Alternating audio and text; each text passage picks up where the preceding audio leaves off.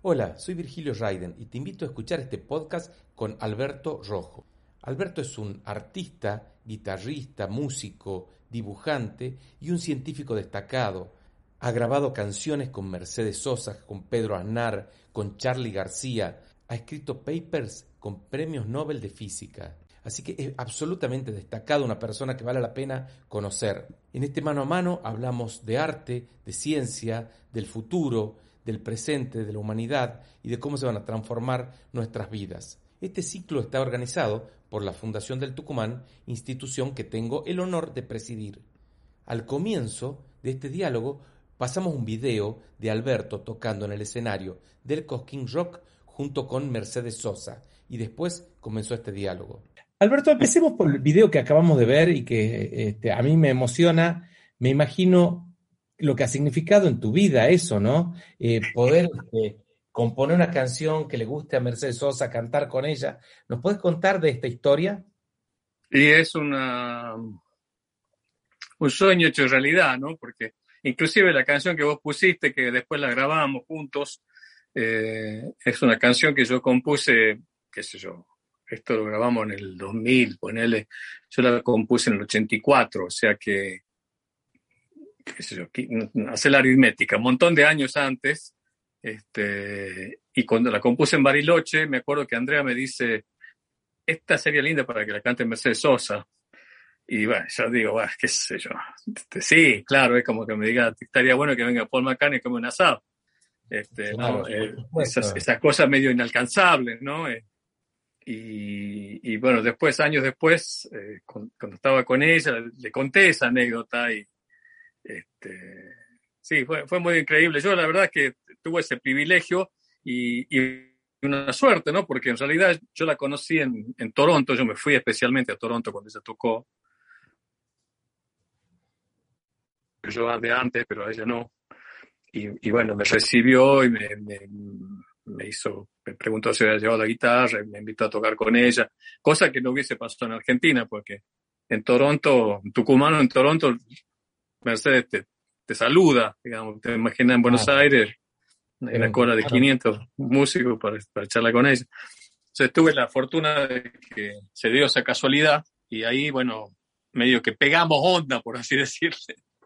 Este, y, y en ese, en ese mismo viaje yo canté Qué bonito y después al día siguiente le mostré Qué bonito es un vals mío que ella también grabó. Y eh, le mostré un demo que tenía esta chacarera y, y, el vals, y cuando lo estaba escuchando, después de escucharlo, me dijo una frase que yo la tengo, este, la atesoro para mis nietos, ¿no? Este me dijo, esto es nuevo, lo voy a apoyar, vas a escuchar de mí. Y así fue. Me, fue muy, una cosa extraordinaria. Este, y ¿Y cómo, empezaste vos como músico? ¿Eso arrancaste en Tucumán siendo músico, Alberto? Claro. ¿cierto? Sí, sí, sí, sí. Este, bueno, lo primero, mi primero es eh, primero escuchar música en casa y demás. Mi viejo me pusieron una maestra particular que tenía un, que estaba ahí a la vuelta de mi casa en la en la Bolívar, este, digamos, una cuadra y media de casa que, pero a los seis años me pusieron profesor de piano. No me fue muy bien con esa profe, no me daba mucha bola a ella en realidad. Este, me acuerdo que me ponía, me ponía los, los, estudios de Chopin para estudiar y se iba a escuchar la, no, la radionovela de la, de la tarde, de Colinos. Mira, ya está la marca de DAI, ¿no? Claro, claro. Sí. Que existe la radionovela del, del, de, la, de la siesta. Eh, pero bueno, siempre hubo mucha música en mi casa y, y, y, mis tías también eran músicas y después me acuerdo Joaquín Amenábar, que es una familia de Tucumán, era muy amigo en esa época, me, prestó una guitarra y me le cambió las cuerdas, me dijo, vos sos zurdo, tomá, toca. Y me mostró un par de acordes y después yo seguí solo y me enamoré de la guitarra. No tan de gran, no tan chico, ¿no? Porque debe haber tenido 12, 13 años en ese momento ya. Este, y, y bueno, desde ahí no paré. Mucho del primer tiempo fue autodidacta con la guitarra Después me inscribí en, flauta, que me gustaba mucho también flauta traversa en, en el conservatorio. Estudié con, con, Ángel D'Amato, que era un capo, y también me estimulaba mucho para tocar. Y con la flauta todavía toco un poco, aunque menos.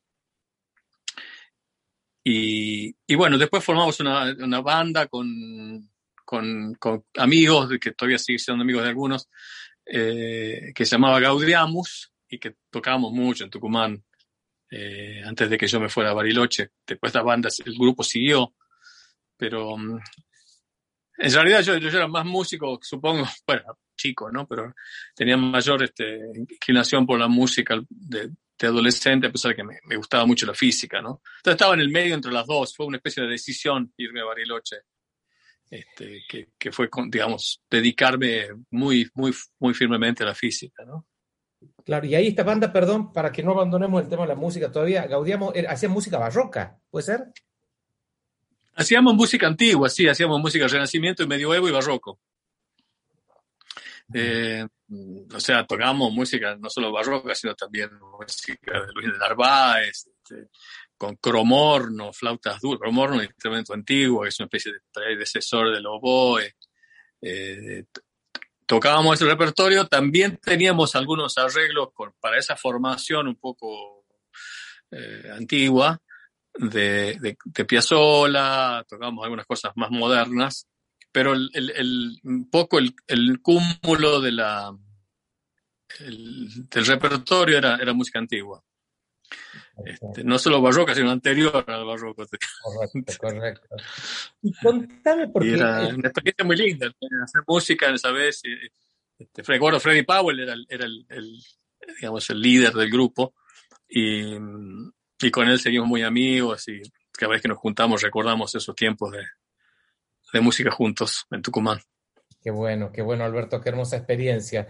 Y después tu carrera como músico has seguido con algunos puntos que para mí son importantes, pero quiero que vos me contés cuáles son los tuyos, como haber grabado una canción con Charlie García, con Pedro Aznar, como estar grabando canciones con Pedro Aznar, son mis ídolos, también como la de Mercedes Sosa, así que me imagino que por lo menos tiene que haber sido también una experiencia conmovedora, un sueño cumplido también, ¿cierto? Sí, sí, bueno, con Charlie, yo con Charlie grabé, lo vi pocas veces, toqué dos veces con él y lo vi unas cuantas veces más. Eh, con Pedro tengo una amistad, somos, somos muy amigos, este, nos vemos mucho, fui muchas veces a su casa en Mar de las Pampas, qué sé yo. Este, pero para mí es un ídolo también, o sea, somos muy amigos y componemos, seguimos componiendo juntos, charlamos, estamos en contacto diario, digamos, por temas de distintos tipos, ¿no? Eh, y para mí también fue un sueño laburar con él porque tiene un caudal musical impresionante. Yo con él grabé el primer, mi segundo disco, él produjo mi segundo disco. Y fue a través de él, digamos, y Maricel López, que trabaja conmigo en ese momento, pero sobre todo por su intervención, que Charlie accede a grabar en el disco. Digamos, nosotros fuimos a su casa ah. y, y, Pedro le dijo, estamos grabando un disco de Ray Folclórica con acento clásico. Yo grabé también una obra ginastera en, en el disco ese, La Danza de la Moza Donosa. Y, y, Charlie dijo, bueno, Pedro dice, queremos grabar un tema que sea del, del, segundo, del segundo orden de popularidad, digamos. Es como, como los Beatles, digamos. O tomar las canciones del segundo orden de popularidad de Charlie son hits. Digamos, ¿no? Claro. no es seminario, digamos, no es este, Raguña las piedras, qué sé yo. Este, pero, y eligió Dejarme de Sangre, que en ese momento había estado solamente la versión de, de él, digamos, de Cerú. Y, entonces Pedro me dijo, bueno, mira, yo te voy a pasar más o menos las inversiones que hace él, los acordes, con él, y, y, yo lo que hice es un arreglo para guitarra no solo, con la idea de que Charlie llegaba y ponía algún toquecito, porque ya habían hecho una grabación parecida con Gismonti, que, con otro artista que había producido Pedro, y llegó Gismonti y puso un par de notitas encima, como col coloraturas, digamos. Y Charlie llegó súper sobrio, este, esa era una época compleja para él, tenía ciclos, digamos, ¿no? Eh, había cada tres días tenía un ciclo de, de estar muy fresquito y llegó súper fresquito. Este, y, y bueno, escuchó la versión grabada mía y me dice, y empezó a tocar y me dijo, mira, el tempo me resulta raro. No, hagámoslo en vivo. Entonces me dice, a ver, tocala la versión.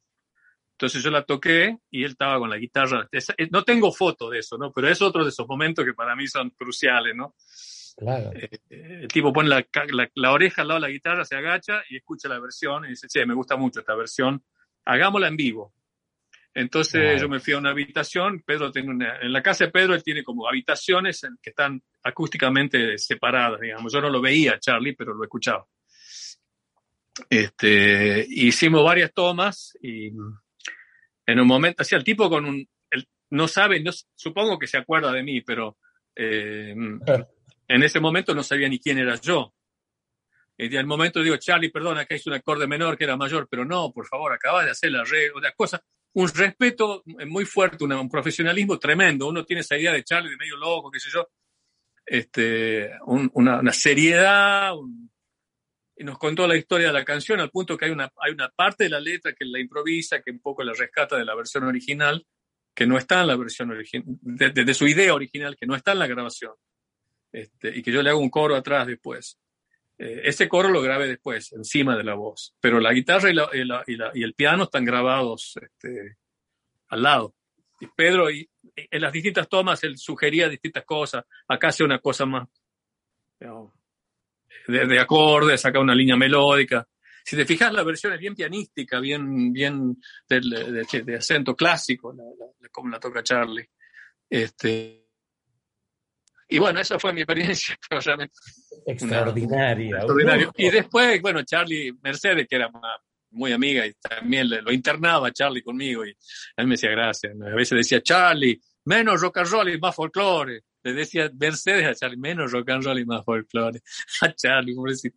Este, pero sí, eso, sí, eso fue una, una cosa también este... Extraordinaria. Alberto, mira, justo Raúl Brito aquí que eh, nos está preguntando, ¿cuáles son tus músicos favoritos? Ya que estamos hablando de música.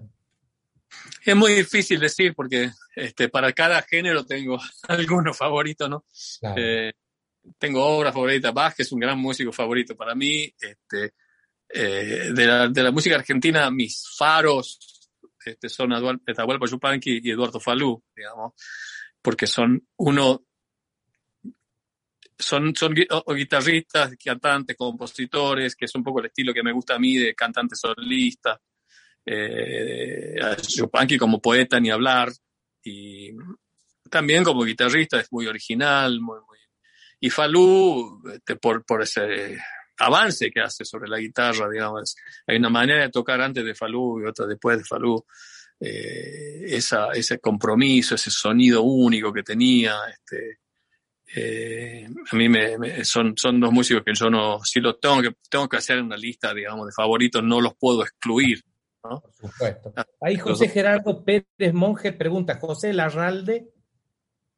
Me gusta, pero no es de mis músicos favoritos. No, no es alguien que me tanto, digamos. Este, eh, es medio de sí, me gusta, es, es, de los grandes, pero no, no es el, no, es el, no es la, el enfoque, digamos, de folclore que a mí me, me interesa salteño o como, como este, Ábalos o, o, Daniel Ramírez. Este, son, son músicos que para mí son admirables, digamos, de mi lado, ¿no? O sea, que, no puedo, que no, que están en mi obra o en las canciones que yo escribo y, y que me, que me hablan mucho, digamos.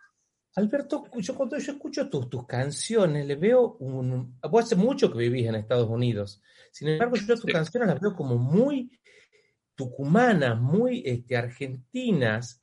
Eh, y creo que es como decir, la pregunta es por qué. ¿Qué pasa con, la, música? Uno se va a las raíces, la música te lleva. ¿De dónde viene la creatividad que, que está como muy vinculada ¿no? a tus raíces? Es la sensación que tengo. Sí, este, mira, si uno piensa en cortar, no, digamos, no me voy a comparar, pero te voy a dar ejemplos que, con los que yo me identifico mucho, ¿no? Este, salvando las distancias y demás. Eh, mis modelos son músicos que han, o personajes culturales que han, que han, que, han vivido mucho tiempo fuera de Argentina, pero que han llevado a Argentina, sí. para mí está, es más importante, eh, o quizás es menos importante vivir en Argentina de que Argentina viva en mí, ¿no? Exacto. Eh, pienso en Alberdi, pienso en San Martín, pienso en Chupanqui, que ha compuesto un montón en Japón, y que ha compuesto en Francia, eh, ha pasado muchísimo tiempo afuera, Piazzolla ha compuesto varios noninos en Nueva York, este, eh, Cortázar, como digo, ha escrito muchísimo en, en, en, Francia y su literatura es muy, es muy, argentina, digamos, su castellano es muy argentino, se hace alusiones a las imágenes argentinas. Eh, yo tengo, he recibido mucho de la cultura norteamericana, de la música norteamericana, como hemos recibido todo en Tucumán. porque eh, la mayoría de las canciones que son hits en Tucumán son canciones norteamericanas. Este, bueno, y, pero la, para mí la raíz musical eh, tiene que ver con, con, hablar, es como me diga, ¿por qué sigo escribiendo en castellano? ¿Por qué sigo hablando con acento tucumano o con algún acento tucumano después de haber vivido 30 años en Estados Unidos? Y bueno, porque ese es, ese es mi... Y eso no quiere decir que yo no tenga valores o tradiciones internas o gustos o lecturas. Yo leo más en inglés que en castellano en realidad y me gusta mucho leer literatura en inglés. Pero... Mm, o en otro idioma también, pero, pero en el momento de escribir lo que me sale muy de adentro, combinado con las cosas que he recibido afuera, este, no es que mi, yo no diría que mis canciones, por más que suenen tucumanas, sean estrictamente tucumanas, tienen armonías que yo aprendí de músicos yankees, de, Charlie Parker, de Miles Davis, de, de, Ralph Towner, de mucha gente que, que admiro, de, de, Leonard Cohen, de, Johnny Mitchell, que son cosas, artistas que para mí son fundamentales, este, pero que están en mis canciones de folclóricas, digamos, ¿no? Más allá de...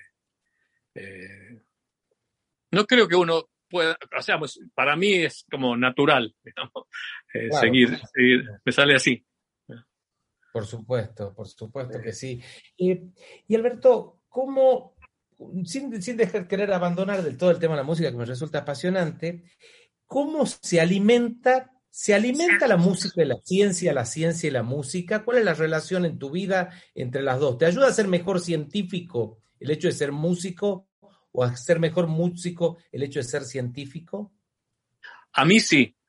Eh, y creo que, digamos, en, otros casos quizás no tanto porque no han, no han transitado el, terreno en un caso de la física al ser músicos, en el caso de la música al, al ser físicos, pero en mi caso es, un, es el, un poco la, como cambiar de instrumento, digamos, ¿no? Eh, tocar un, ir de la física a la música o de, la, de arte a la ciencia es como, como cambiar de instrumento, como hacer un experimento con un instrumento distinto, eh, o como tocar una obra con, una, con un instrumento, en un caso me refiero a un instrumento de medición y en otro caso a un instrumento musical, ¿no?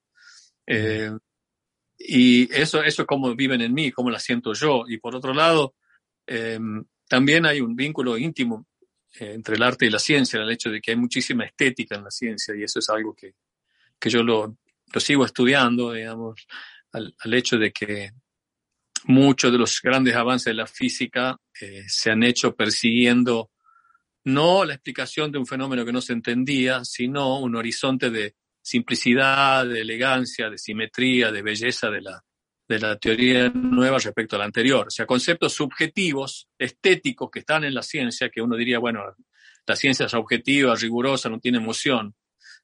Sin embargo, no es así. hay, hay muchísimos elementos de búsqueda de, simplicidad en la ciencia que hacen que, de, de, otros criterios también, además de la simplicidad, que hacen que, que, no sea una cosa tan des, separada de, de los sentidos, digamos, ¿no? De, de, de los sentidos humanos. ¿no? La, la, la ciencia es la creación de la mente.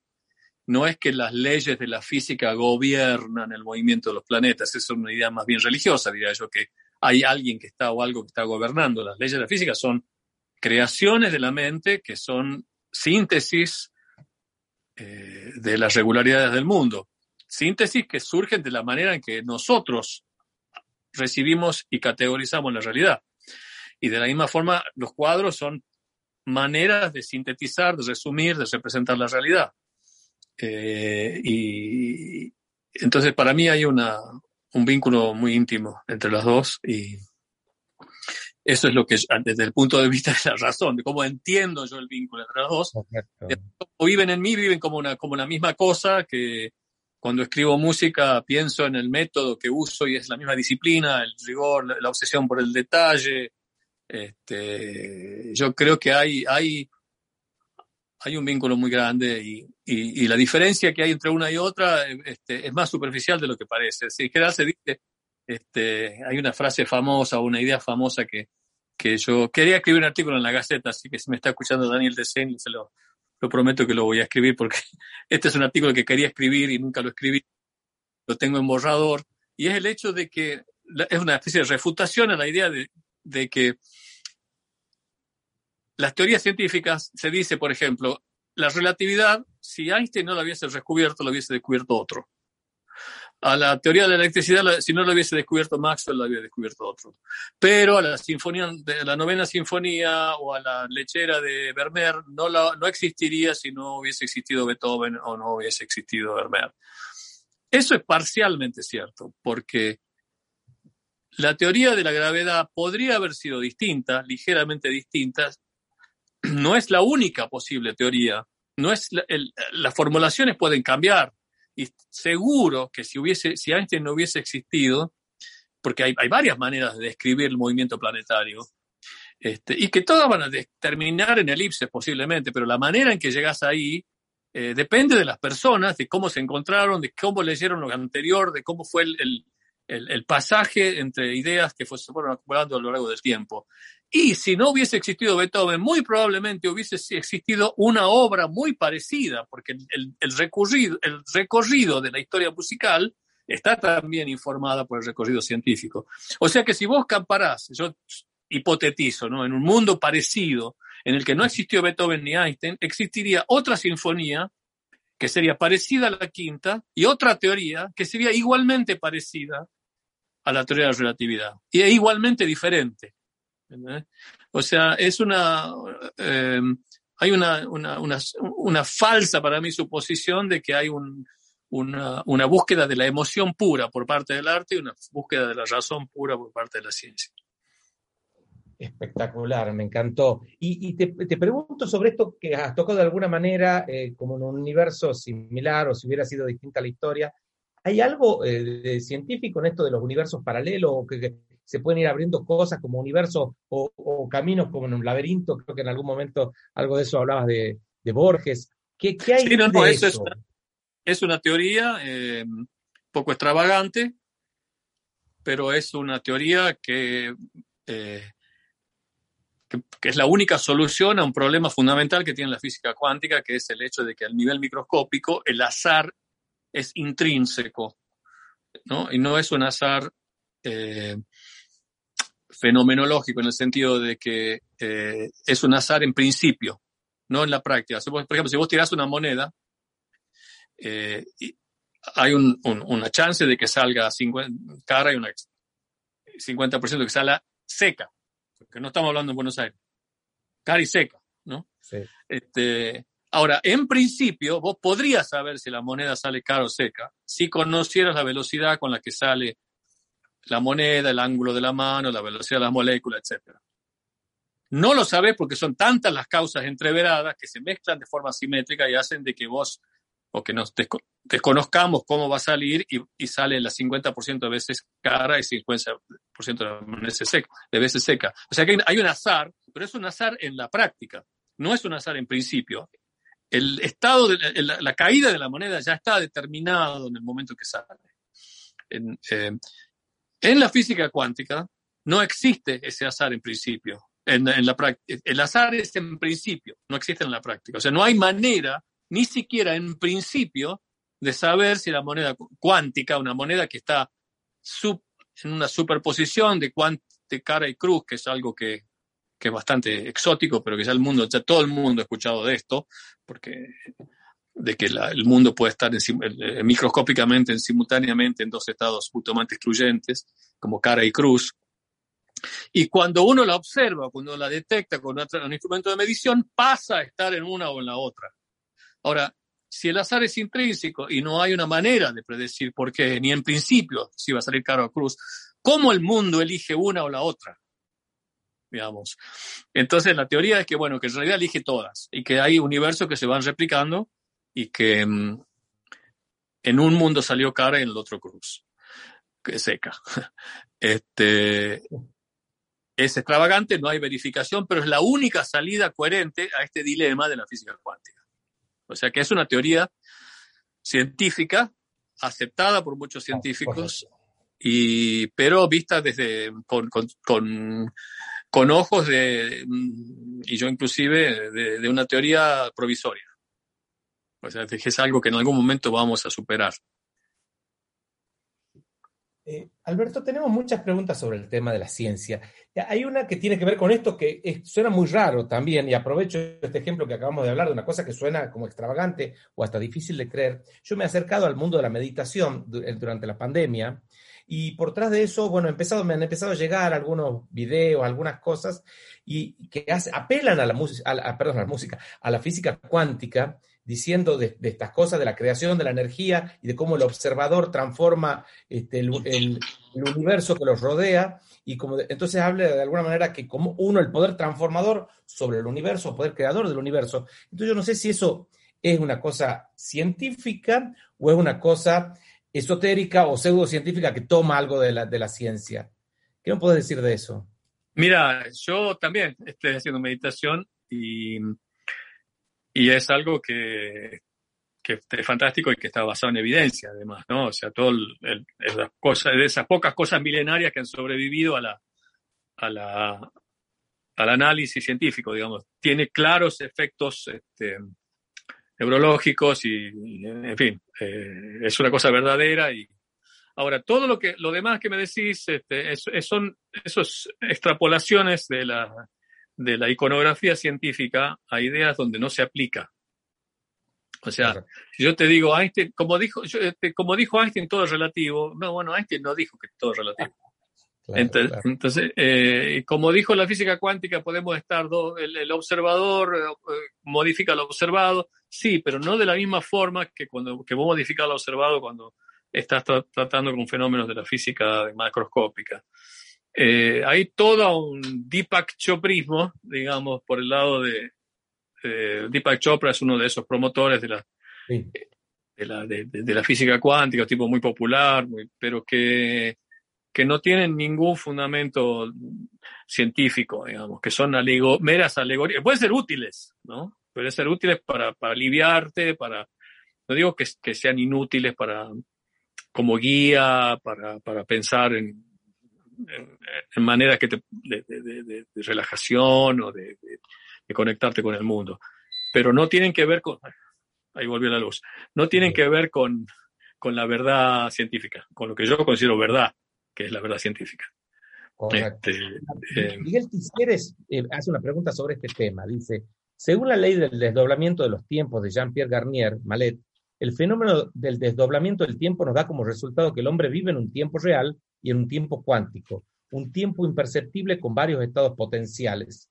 Nuestro otro yo cuántico crea nuestra realidad. ¿Cree, usted que la utilización de dicha ley para conectar con nuestra realidad, con, eh, perdón, para conectar nuestra realidad con ese tiempo imperceptible y con uno de esos estados potenciales y memorizar el mejor para transmitir al que vive el tiempo real, ¿es posible? Qué pregunta larga. Eh, es una pregunta larguísima. Yo, em, lo poco que leí de esa persona em, no me parece serio. Eh, no, no, no le encuentro, no le encuentro. De hecho, no le ningún, no pude encontrar, eh, porque varias veces me preguntaron, lo indagué un poco y no, eh, no, no, le, no, no, me parece, es un escritor de lado del tipo Chopra, digamos, alguien que usa la iconografía científica, pero que no, no, no está haciendo ciencia en realidad, está haciendo otra cosa. Entonces, si lo voy a, si voy a opinar desde el lado es, es una pregunta hermosa, que, es una pregunta del orden de lo científico, pero que no, apoyada en las ideas de, de Malet, eh, no, no, no la contestaría, o sea, me, parece un charlatán, básicamente. Perfecto. Este, y no, fui muy duro ahí. Eh, a veces después podemos hacer rebobinar y poner esa palabra, pero... Este, hagamos de cuenta si querés. Sí, hagamos de cuenta, no, fue muy duro esa palabra. Pero no, lo que pasa es que es alguien que, que, vende y que no, cuando me voy a ver los papers no encuentro ningún paper en ninguna revista científica y son todas cosas medio, y cuando lo escucho a él, son una, una ensalada de cosas que no, eh, es muy complicado cuando alguien usa la terminología científica que para alguien que no está formado le suena análoga y, prácticamente indistinguible de, del, mismo texto dicho por un científico. Claro, Entonces me parece muy deshonesto de parte de gente que haga esto. ¿no? Este, no es alguien que yo respete, digamos. Correcto. Claro, porque uno se confunde, Y disculpas por, por el uh, exabrupto calificativo. No, perfecto. Este, estás disculpado, pero me parece que es parte de, la espontaneidad que también todos buscamos, que es conocer tu pensamiento real. Gracias. Genial. Este, eh, Alberto, eh, la física cuántica y todo este, este tu acercamiento al, a la ciencia que estás teniendo, ¿en qué, en qué, este, en qué estado está? ¿Qué, ¿Cuáles son los, grandes problemas que estás resolviendo que nos puede llegar a cambiar a la humanidad? Eh, ¿Cuál es tu pantallazo? Y además desde la ciencia, ¿cómo ves el futuro? ¿Qué cosas buenas o malas crees que nos van a pasar? Desde la ciencia yo creo que van a pasar cosas buenas. O sea, la historia de la ciencia es que con altibajos eh, nos ha mejorado. Digamos, este, sin la ciencia no, no seríamos lo que somos hoy, que, que tenemos como, como especie muchísimas cosas corregibles, por supuesto, pero pero el progreso científico, el progreso de la innovación científica, tecnológica ha hecho que seamos mucho mejores, ¿no? Y no veo, si bien, como dicen en el mundo de los negocios, los, los este, inversores que dicen que los, los resultados pasados no, garantían, no garantizan resultados futuros, este, los rendimientos pasados, este, yo creo que la tendencia es que vamos a estar cada vez mejor, ¿no? Eh, ¿Cuáles son los problemas, eh, problemas de la física cuántica? Uno de ellos es el que te decía, eh, hay enigmas de la, física, ¿no? Eh, ¿Qué es la materia oscura? ¿Qué es la energía oscura? Desde el lado de física cuántica hay un esfuerzo enorme por, eh, por crear computadoras cuánticas, que, que, interesantísimo, que no sé hacia, hacia dónde nos llevará, pues, porque muchas veces de estos... las investigaciones básicas llevan a lugares completamente inesperados, ¿no? La historia que yo conecto, yo tengo algunas historias personales mi vecino, este, em, Michael Sanders, que ya murió, eh, fue el, doctorando de, Ralph Towns, que era el em, Charles Towns, perdón, que era el que creador, del láser. Y cuando estaban en, Bell Labs, el Pino Towns dado una charla hace unos años, muy grande ya estaba, y contó que cuando habían inventado el láser, como esto era Bell Labs, era una, empresa privada, la compañía de teléfonos. sí, escucho. Hola. Vos sabés que a veces se entrecorta un poquito.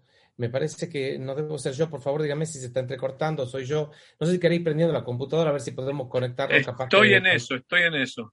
Pasa que está, tarda un rato en, despertar.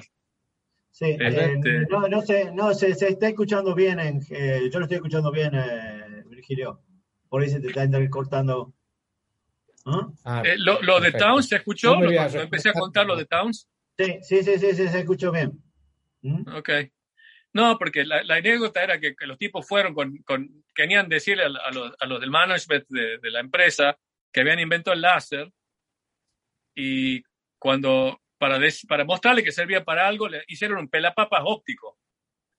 Como para decir, bueno, mira, sirve de algo, ¿no? Este, y el láser hoy es una cosa que está en todos lados, ¿no? O sea, este, ¿Me estás escuchando, Virgilio? Sí, yo te escucho perfecto. Sí, sí, sí, era un problema mío, efectivamente, porque todos te escuchaban bien, por suerte. Ok. Este, para lo que tengo que ir al Zoom. Y entonces hay, hay problemas. Un, tema que a mí me parece que es interdisciplinario y fascinante, que va a seguir abriendo puertas y que nos va a cambiar la vida más todavía, es la. Ahí estoy desde el otro lado, ¿no? Es la inteligencia artificial. Bien. Eh, yo creo que en el futuro tendremos que tener gobiernos de, inteligencia artificial. ¿Qué quiere decir este, gobierno de inteligencia artificial? Eh, que las grandes decisiones colectivas, en vez de tomarlas presidentes, y eh, la tiene que tomar un organismo, un organismo programado. Ah, para que estoy aquí. Un segundo. Te conecto, sí.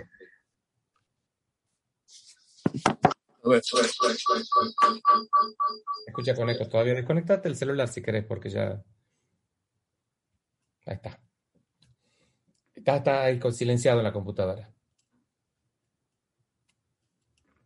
Fíjate que está silenciado todavía, Alberto.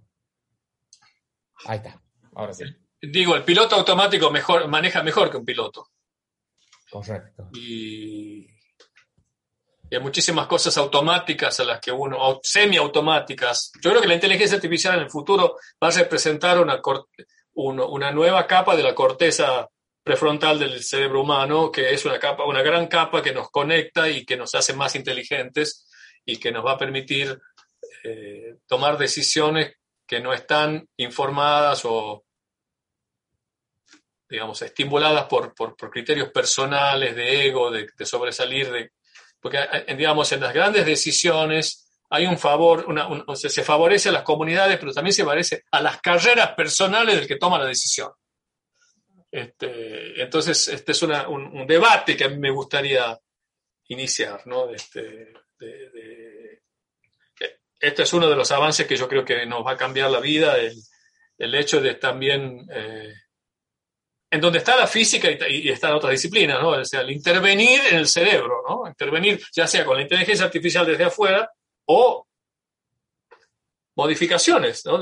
Así como hemos hecho, hecho modificaciones de los tomates, también hay modificaciones, hay ahora hay terapias genéticas, ¿no? Que, bueno, que en el momento se van a implementar. Este, y, es decir, que lo que estás planteando es que la inteligencia artificial de alguna manera se va a conectar con nuestra propia inteligencia y, va a haber una retroalimentación. ¿Seremos más inteligentes nosotros también? Bueno, yo no digo, o sea, hay dos cosas que dije separadamente. Una es que haya implantes físicos en el cerebro humano y que eso digamos, nos mejore de alguna forma alguna capacidad o nos modifique alguna capacidad.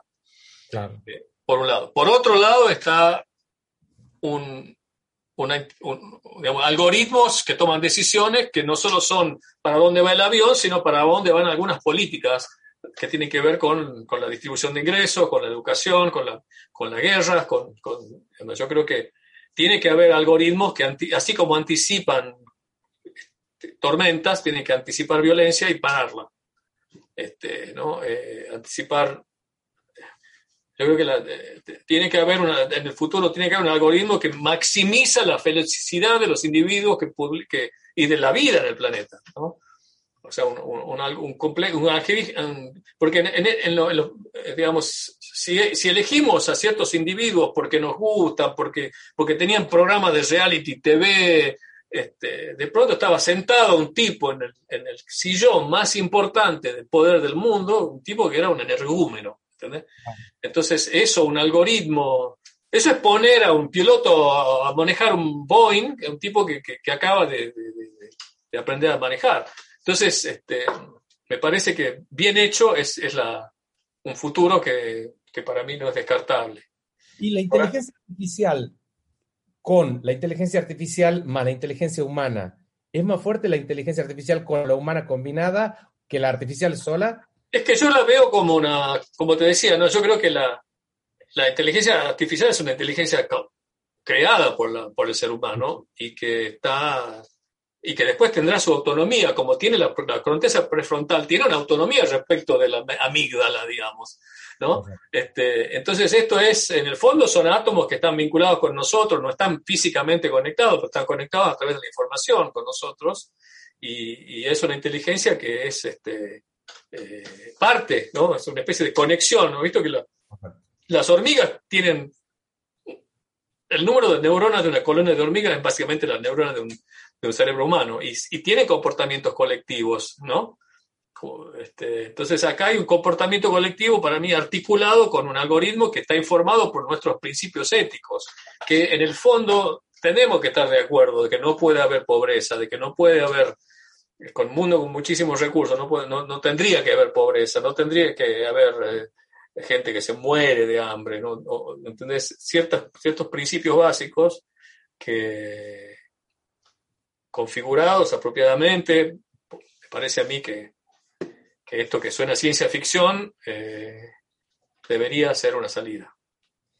Perfecto, sí, suena, suena ciencia ficción, suena rarísimo. Pero si vos, mira, hoy veía, no sé si viste ese documental, ese, ese video en el Clarín, volando, una persona con, con tres este, motores de reacción que volaba como una persona. ¿Lo viste? No sé si lo viste. Bueno, eso, cuando yo era chico era ciencia ficción. El, este, Iron Man que volaba, eh, hay un tipo que vuela igual como volaba en la ciencia ficción. Toda tecnología lo suficientemente avanzada es indistinguible de la magia, dice Arthur Clarke. O sea, estas cosas son tecnológicamente posibles, entonces hay que considerarlas. No son, no son eh, ficción, eh, no, no, estoy hablando de volar, de levitar, este, sino no, no las leyes de la física y me parece que es un progreso que está que es una extrapolación de otras tecnologías que existen, diagnóstico por computadoras, eh, pilotos automáticos, este, un montón de, algoritmos que hacen las cosas mejor que nosotros. Alberto, te quiero preguntar, tenemos un montón de preguntas científicas que ya no vamos a meter, que nos está haciendo la gente, pero Dios, y la pregunta, ¿Dios desde la ciencia es compatible e incompatible? ¿Cómo ¿Hay un problema, Dios, que sería un problema científico que se está encarando o no? ¿Cómo lo ves ese tema? ¿Cuál es tu pensamiento al respecto? Mira, eh, hay científicos que son muy ateos, sobre todo en, Estados Unidos hay una, un movimiento reciente de los nuevos ateos, este, encabezado por los cuatro jinetes del apocalipsis, digamos que son Richard Dawkins, eh, Christopher Hitchens, eh, Daniel Dennett y Sam Harris, ¿no? Que son gente muy, muy inteligente, un, eh, neurocientífico, un, biólogo, un periodista y el otro este, filósofo de la ciencia. Y para mí es un movimiento, un movimiento que, sostiene el ateísmo desde el lugar científico, digamos, que pretende eh, desterrar la religión desde un lugar científico, y para mí es, es un movimiento que surge de la cultura anglosajona, donde, la, donde los protestantes leen la Biblia. Los católicos en general no la leen. A mí me sorprende cómo los católicos conocen muy pocas citas de la Biblia. Yo la leo mucho porque mi viejo, que no era católico, la leía un montón y siempre me estimulaba. Yo tengo la Reina Valera acá completamente marcada, ¿no? Este, entonces, si vos lees la Biblia, es complejo porque podés tomar literalmente muchos, muchos párrafos y es lo que hacen los protestantes. Entonces, al oponerse a ideas de la evolución, que es una cosa que se oponen hasta inclusive hay escuelas que no la enseñan, no la enseñaban hace poco, surgió un movimiento de, decir, para un poco, ¿no? Eh, hay una, una, especie de ideas pseudocientíficas de diseño inteligente que permite reconciliar la idea de la evolución con la religión y demás. Entonces surgió este movimiento en respuesta a los fundamentalistas bíblicos de los nuevos ateístas.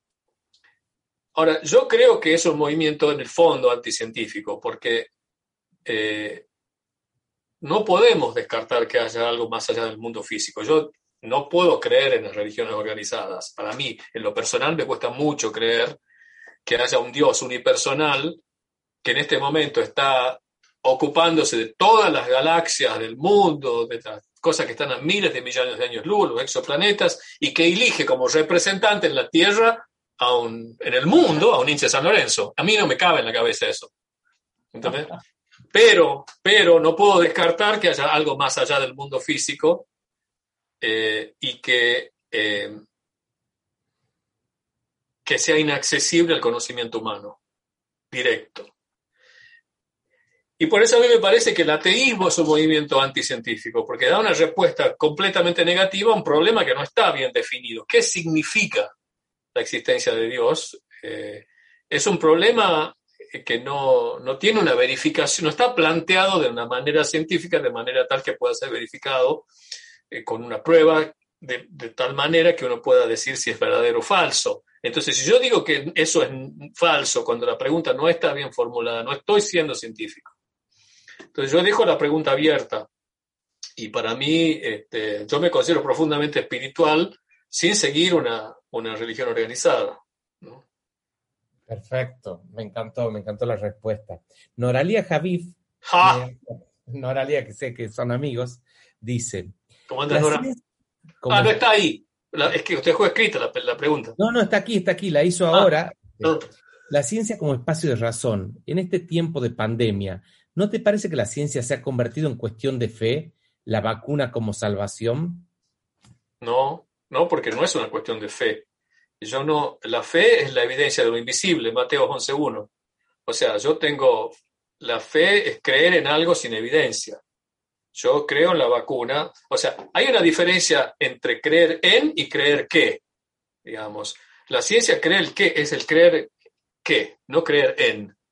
Entonces, yo creo que la vacuna funciona. Y creo que funciona no por una fe, sino porque hay evidencia. Digamos, en este caso, la evidencia, los protocolos de, los protocolos de verificación de aprobación han sido un poquito, se, ha trabajado en paralelo, cuando normalmente se trabaja en serie, se, han, salteado algunas etapas por la cuestión de emergencia, pero sigue siendo un proceso de, verificación científica, o sea, de verificación, hay una estadística, sabemos el porcentaje con el que funciona. Yo creo que la salida de, la vacuna, de, esta epidemia, si bien yo tenía recelo con la vacuna, porque digo, ¿qué me estoy metiendo? Me acaban de hacer esto. Pero yo me vacuné. O sea, este, hay una parte mía que decía, mm", pero no, no me parece no que sea una cuestión, o sea, quizá lo teníamos que hacer un ida y vuelta, pero este, no, no, no una cuestión de fe en el sentido de creer sin la evidencia. Yo entiendo como fe este, lo que dice la Biblia. Perfecto. Mira, hay otra pregunta que tiene que ver con esto de la pandemia también, que es de, de José Pérez Monge, que dice, ¿hubiera manejado mejor esta pandemia la inteligencia artificial entonces? creo que sí. la humanidad, la, humanidad, no la manejó muy bien, creo yo. Yo creo que sí, yo creo que, bueno, no digo cualquiera, pero yo creo que acá había, había este, conocimientos cruzados de distintos países, información que no desconocíamos. Yo estoy hablando de un, un, minado de datos global que, que muchas veces es, se te va de las manos cuando sos una persona que está influida por, por, por, por situaciones emotivas, por, por, cómo te vayan las elecciones, por cómo, cómo le fue a tu vecino. Ahora, una cosa que sea una acumulación de datos este, que, con un algoritmo que, que cruce distintos países, este, yo, creo que sí. Por supuesto que hay este, cuestiones geopolíticas, Estados Unidos está monopolizando la vacuna, y bueno, eso también el algoritmo debería prohibir, digamos. Este, acá hay alguien que está desarrollando y acá no se trata de Estados Unidos, de Argentina, eso se trata del planeta. Vos sos un laboratorio que en este momento dejaste de ser de Estados Unidos, de nadie. Sos un laboratorio que trabaja para la humanidad. Entonces veamos cómo hacemos para que este, nos afecte lo menos posible sin pensar. digamos, si vos caminas más de... Yo me acuerdo cuando vas por la caminera Tucumán, pasás por un pasás por una, de una provincia a otra, pero los, cardos no, saben que pasaste de una provincia a otra, no saben que estás. Los ríos pasan de un país a otro y, de esa forma tenemos que pensar, me parece. Es este, un poco también ingenua en cierto punto la, visión, pero yo creo que a, través de visiones ingenuas es como se hacen los grandes avances. ¿no? Por supuesto. Acá hay una pregunta que me parece interesante de Fátima Figueroa Suárez, que la preguntó hace ratito, dice, creo que estos implantes, cuando hablaba de implantar inteligencia artificial, no solucionarían el tema de la maldad. ¿Cómo entraría en la ecuación la ética?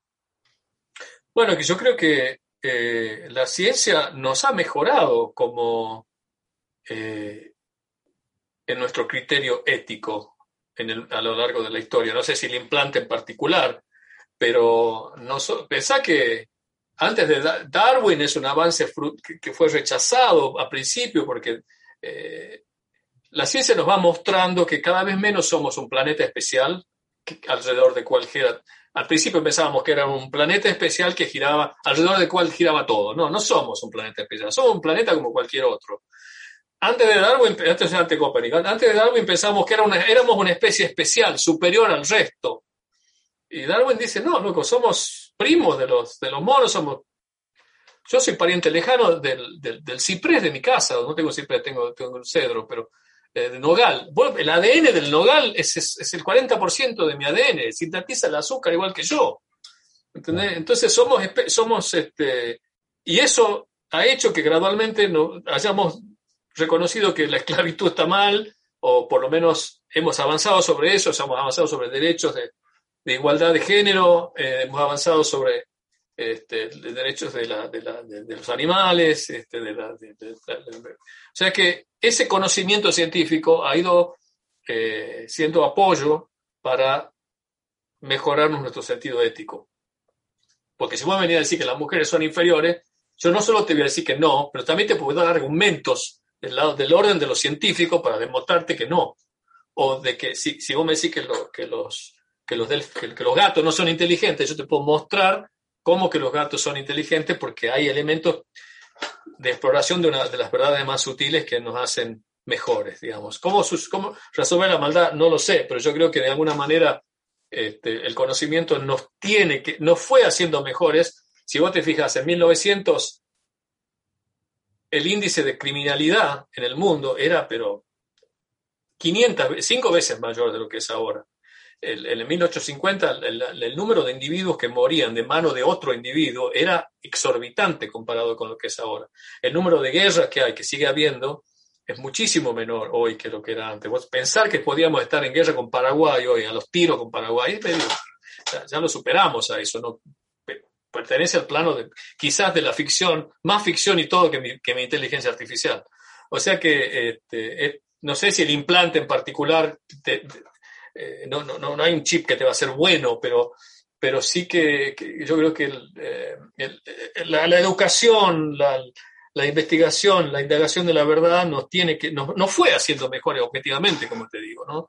Este, y no fue así objetivamente también como especie en el sentido del el porcentaje de la población humana que vivía en la pobreza extrema en 1900 era ocho veces más grande del que, del que el porcentaje de, lo, que viven hoy en pobreza extrema.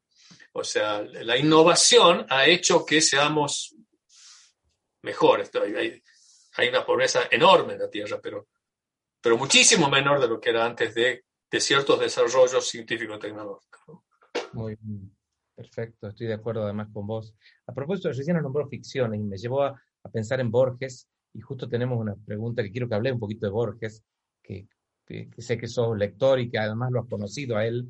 Eh, una, pregunta de Sofía Berman que dice, me gustaría escuchar acerca de la relación entre física y literatura y física y psicoanálisis. Bueno, de física y psicoanálisis no, no, no tengo nada para decir, eh, pero sí de la física y literatura, porque hay, digamos, como dije al principio, la misma imaginación que crea la ciencia, la que crea el arte la que crea la literatura. Entonces hay muchísimas ideas de la, de la literatura que, que, que, aparecieron en la literatura antes de lo que aparecieron en la ciencia. ¿no? Y después, por supuesto, está la ciencia ficción, que a mí me gusta mucho, pero que, que eh, opera de una manera inversa, digamos, toma la iconografía de la ciencia y la incorpora a la literatura. Es decir, la ciencia ficción de alguna forma es una extrapolación de la tecnología del momento a un futuro digamos, un futuro imaginario, ¿no? Mientras que hay literatura como Dante, como eh, Swift en el viaje de Gulliver, como eh, Poe en, Eureka, como Borges en, en Jardín de Senderos que se bifurcan, o en su literatura en general, que anticipan ideas de forma eh, bastante precisa, más allá de metafórica o alegórica. Eh, Borges en el Jardín de Senderos que se bifurcan, justamente vos me preguntabas de los laberintos eh, de la física cuántica, Borges, que ahora son un poco lengua franca de la ciencia, todo el mundo habla de los laberintos, de tiempos paralelos, pero el primero en decir eso, no solo en la ciencia, sino el primero en escribirlo en un cuento es Borges, porque en el Jardín de Senderos que se bifurcan hay un laberinto temporal en el que uno va creando universos a medida que toma decisiones. Y esa idea aparece en la física 15 años después. O sea que este, si, uno está sintonizado con la, con la matriz cultural del momento, eh, recibe esas ideas que están en proceso de gestación y puede llegar a anticiparse a, lo, a, que, al momento en que esas ideas gravitan y desembocan y aterrizan en la física. Eh, Gulliver en los viajes, eh, Swift en los viajes de Gulliver predice que Marte tiene dos lunas, cuando no se sabía que Marte tiene dos lunas, y le pega con el tamaño. Dante en la Divina Comedia, la geometría del tamaño de la órbita, la geometría del infierno de Dante es una geometría curva, de un espacio curvo, que imaginas año mil, no sé, 1200 creo que es la Divina Comedia, o 1400, 1200. Este, y, y es una idea que recién aterriza en la física en el siglo XX con Einstein, de que el espacio es curvo. En fin, o sea que hay, hay una conexión. Poe, que, en el poema en prosa, en Eureka, da la explicación que se, que se admite hoy de por qué el universo, si, si, si es infinito y está lleno de estrellas, ¿por qué no vemos cielo? en cada lugar que veamos, en cada dirección que veamos, deberíamos ver una estrella. Y entonces el cielo de la noche debería ser brillante, pero el cielo de la noche es oscuro. ¿Por qué? Y la, respuesta que admitimos hoy es la que da Poe en su, en su, en su poema, que es un poema que yo le leía a mi viejo en el sanatorio cuando estaba, estaba enfermo en su último día, porque le gustaba mucho y elegimos ese texto. Este, y ahí habla de la resolución de la paradoja de Olbers, que es la paradoja del cielo. Y la respuesta es que el universo tuvo un comienzo, entonces solamente vemos aquellas estrellas que están a una distancia tal que es la distancia que la luz recorre en la edad del universo. Más allá de eso no vemos. Este, o sea que hay, una profunda, profunda conexión. Y, después está la ciencia ficción. Contact, por ejemplo, Contact de Carl Sagan, más, más, más, este, más cercano al presente, digamos, cuando Carl Sagan escribe Contact, le muestra la novela a, Wheeler y Wheeler, que era un físico, dice, ah, pues se puede viajar en el tiempo de esta forma y escribe un paper en el que justifica que es posible el viaje en el tiempo que Carl Sagan estaba conjeturando en Contact. Y Contact, entonces Carl Sagan, cuando recibe el paper, modifica, en las pruebas de galera de la novela, modifica eh, un poco la, trama, este, que después está la película de Jodie Foster. O sea que hay este, una magnífica conexión. Y con el psicoanálisis no quiero, no quiero este, ah. para mí el psicoanálisis es, una obra literaria, donde Freud es, una, es literatura más que, más que ciencia, digamos. ¿no? Este, pero bueno, es también un terreno espinoso que me... Este, Perfecto, está muy bien.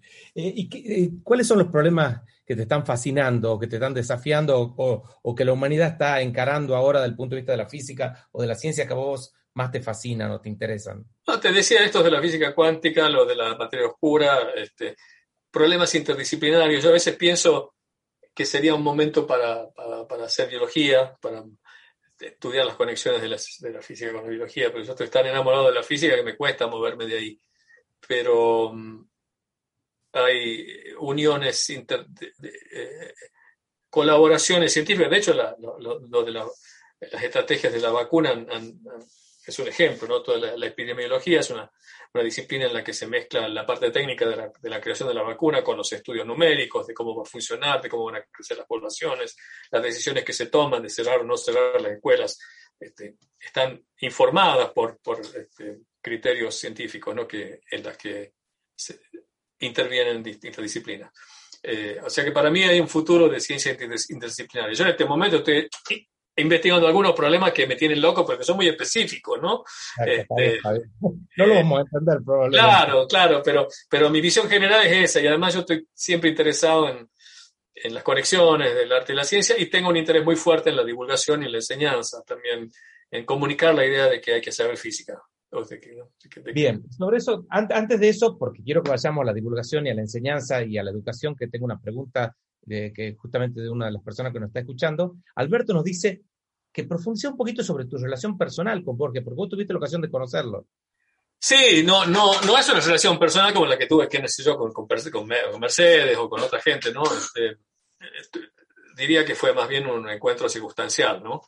Eh, eh, estábamos en Buenos Aires y, era el día, el día, siguiente de mi casamiento y mi viejo estaban en, el Hotel Dorá, en la calle Maipú 900.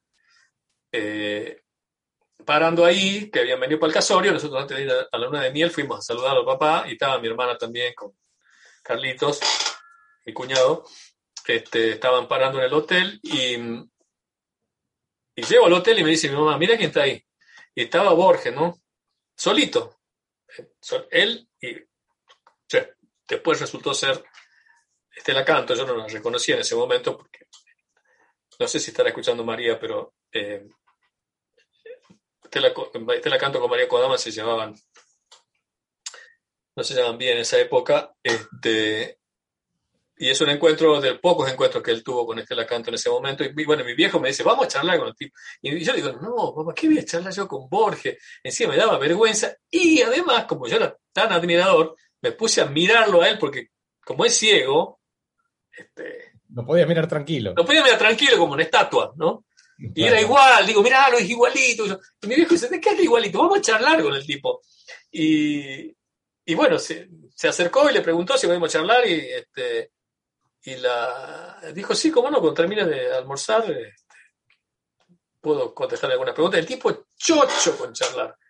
Pero mi viejo le hizo un montón de preguntas. Yo no me animaba a charlar mucho hasta el final, cuando me animé. Pero mi viejo le hizo un montón de preguntas, este, inclusive ese encuentro, yo lo conté pocas veces a esto, pero ya en el plan chusmerío, ¿no? Este, yo leí mucho tiempo después que en el año 85, que fue cuando fue este encuentro, en la biografía de María Estel Vázquez, Estela Canto se juntó con Borges, que Estela había sido el amor de su vida, digamos, 25 años antes. Y Borges le había regalado el manuscrito de la Aleph, Estela Canto. Y María Vázquez cuenta que hay una reunión entre Borges y Estela Canto en la que Estela se toma una botella de vino blanco, este, Borges no tomaba, y le pide permiso, porque andaba corta de guita, para vender el manuscrito de la letra. Y yo tengo la foto, está la botella de vino blanco, y fue en el 85, más o menos en el mes que dice María O sea que este encuentro fue el encuentro en donde, María donde Estela Canto le pidió permiso para vender el Aleph, que lo vendió a Sotheby's por, no sé, 5 mil dólares, creo. Después fue pasando al Museo de, del Prado, creo que estaba con mucha más este, y bueno, mi viejo le hizo preguntas muy buenas, ¿no? Eh, me acuerdo, le preguntó de Ortega Gasset, mi viejo era muy orteguiano, y, y, Borges le dice, ah, sí, lo conocí cuando vino a Argentina, pero me pareció cero. Este, y después en otro momento, este es Borges en tiempo real, ¿no? Le pregunta mi viejo, pero Borges, ¿cómo es que usted que dice que no cree en Dios escribió tanto sobre Dios? Y Borges dice, ah, pero yo también escribí mucho sobre el Minotauro. E, eso yo estaba presente, tiempo real, ¿no? O sea, 86 años con un humor y con una lucidez este, increíble. Y mi intervención ahí, porque ese para mí fue un momento bisagra en mi vida, sobre todo la lectura de Borges, porque yo hasta entonces lo leía, este, eh, antes de ir a Bariloche lo había leído mucho en Tucumán, y cuando llegué a Bariloche, em, cuando estaba tomando la clase de física térmica, en uno de los libros de texto, que Kittel, había un problema final de capítulo que era calcular la, probabilidad de que un mono tecleando al azar teclee el Hamlet después de teclear una hora, que es una probabilidad muy chica, pero había que calcularle el número. Y en la nota al pie dice, para un estudio literario científico, leer la biblioteca de Babel. Yo digo, wow, de Borges, digo, estudio literario científico, el cuento de Borges citado, y de ahí empecé a encontrar otras citas de científicos a Borges. Entonces le dije a Borges en ese momento, Borges, usted sabe, esta la conté 500 veces, pero le dije a Borges, este, usted sabe que los físicos lo citan mucho, usted. Y me dice, ah, no, yo no sé nada de física, lo único que sé que cuando mi papá me mostró cuando, cómo funcionaba el barómetro y movió la mano, le digo, no, si los físicos lo citan enormemente a usted. Ah, pero qué imaginativo los físicos, dice el tío. Este, esa, me quedó, ya tengo ahí. Este. la voz de Borges, además. Ah, sí, sí, lo imito y todo. Sí, sí. Este, sí, que se fue, una, no puedo hablar de, no, puedo decir que sea una relación con el tipo, pero sí un ah. encuentro que para mí representó mucho, ¿no? Porque eh, estas personas como, como, como Mercedes también, eh, que, que hablan con un desconocido como con un famoso, digamos que no, no distinguen, tienen esa generosidad, como, como, como Charlie, como te contaba, ¿no? O sea, alguien que, eh, que nos trataba de igual a igual. Lo único que quiero es que no me pregunten de Asís, dice. Porque este, en ese momento estaba, era, era famoso y te preguntaban. pero lo único, después quería más preguntas, quería más preguntas tipo. O sea, muy, muy, eh, muy interesante. José Antonio Russo pregunta: Siempre Borges, maestro de ficciones y ocurrencias fortuitas, tu libro El azar en la vida cotidiana, menciona eh, en uno de sus conocidos cuentos el mono inmortal. ¿Nos explicas el significado? Eh, bueno, este, el, no sé cuál, a qué se, supongo que se representa al mono que, de, Jeans, que es el que, la historia de la, Supongo, supongo, así está formulada la pregunta. Sí, es el mono que, que teclea, que es una historia que Borges toma y que después, dicho sea, de, es el mono tecleando al azar, cuánto tiempo tarda en escribirlas, o el Hamlet, o los libros de la Biblioteca de, Londres, y que curiosamente los libros de matemática ahora le llaman el teorema de Borges. Ah, porque, porque hay una ley que te dice, bueno, si yo escribo al azar un, 50 letras ¿qué chance hay de que diga mamá me mima? Y bueno, es muy baja. Pero a medida que voy aumentando el largo, la chance va aumentando, que en algún momento aparezca mamá me mima. ¿Con qué ley va apareciendo? Es una ley exponencial muy, muy, este, muy clara. Y esa ley es el teorema de Borges, en los libros de combinatorio. Este, supongo que se refería a eso. Perfecto, perfecto, hermoso, gracias. Es hermoso porque además es la relación entre la literatura y la, ciencia. Y Borges tiene muchísimo. respecto a la pregunta que hizo alguien de la relación entre la literatura y Borges y la y ciencia, Borges tiene muchísimas cosas, sobre todo matemáticas, pero porque era un lector de divulgación matemática más que de física, ¿no? Eh, pero, pero si uno considera que las ciencias son, la matemática es una ciencia, que podría ser sí o no, pero hay, hay muchísimos elementos de ciencia en, en Borges, ¿no? Perfecto. Mira, hay algunas preguntas que tienen que ver con la educación y la divulgación, que era un tema que, que, lo habías esbozado recién. ¿Cómo iniciarnos en el estudio de la física cuántica? Pregunta Claudia del Valle Villafañez, y también qué es lo que más recomiendas hacer fuera del colegio en estudiante de secundaria para llegar a ser físico. Eh, pregunta José Nicolás Rodríguez López. Son dos preguntas y después también como diciendo, ¿qué opinas de la educación? ¿Qué tiene que cambiar la educación? Sí, claro, la física cuántica, bueno, yo tengo mi libro de Borges, La física cuántica, en la que explico un poquito. Después hay un libro de Juan Pablo Paz de la colección, de la misma colección, que se llama ¿Qué es la física cuántica? que está muy lindo de la colección Ciencia que Ladra, que es una, una, especie de descripción de la esencia de lo que es la física cuántica. Después hay un libro muy lindo de Brian Greene que se llama El universo elegante, que lo recomiendo.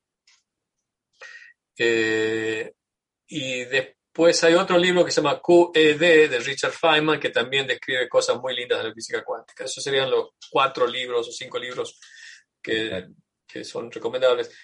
¿Qué hacer en la secundaria fuera de la del colegio para hacer física, eh, si te gusta la física, hacer todo lo que puedas aprender. Hoy existe algo que no existía en mi época, que son los videos de YouTube, que puedes mirar un montón de clases y de experimentos. Y yo. yo leía y hacía todos los problemas y leía lo más que podía de física porque me encantaba. Hacía problemas de matemática. Yo leí mucho de divulgación cuando era chico. Eh, y de hecho, cuando yo escribo y cuando hago divulgación, de alguna forma le estoy hablando a ese chango que era yo de a los 14, 15, 16 años en Tucumán, que leía algunos de los libros que todavía tengo en la biblioteca, eh, de George Gamow, de Martin Gardner, de Feynman, de Galileo, de, Carl Sagan, de este, los acertijos matemáticos, los libros de, la serie de Mir, de la serie rusa que salía, que la leíamos en Tucumán, física recreativa, matemática recreativa. Eh, es muy lindo resolver problemas. Me acuerdo que hay que física, el Cacho Mordini nos decía en, Tucumán que hay que, que la física es resolver problemas y tenía razón, digamos.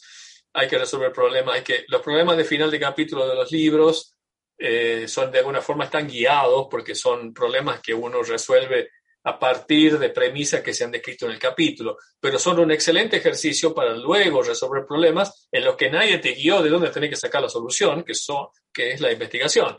O sea, y, la creatividad en el arte también es la resolución de un problema.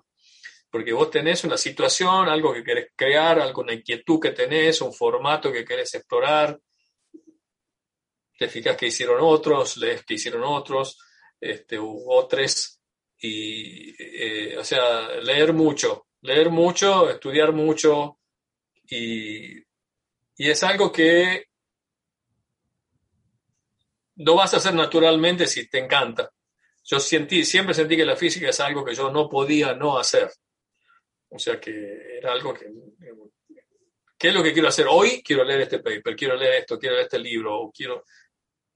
No es lo único que no puedo no hacer. Esa es mi bendición o maldición, porque tengo, hago muchas cosas y este, a veces tengo que decidir qué es lo que elegir, entre qué es lo que voy a hacer hoy.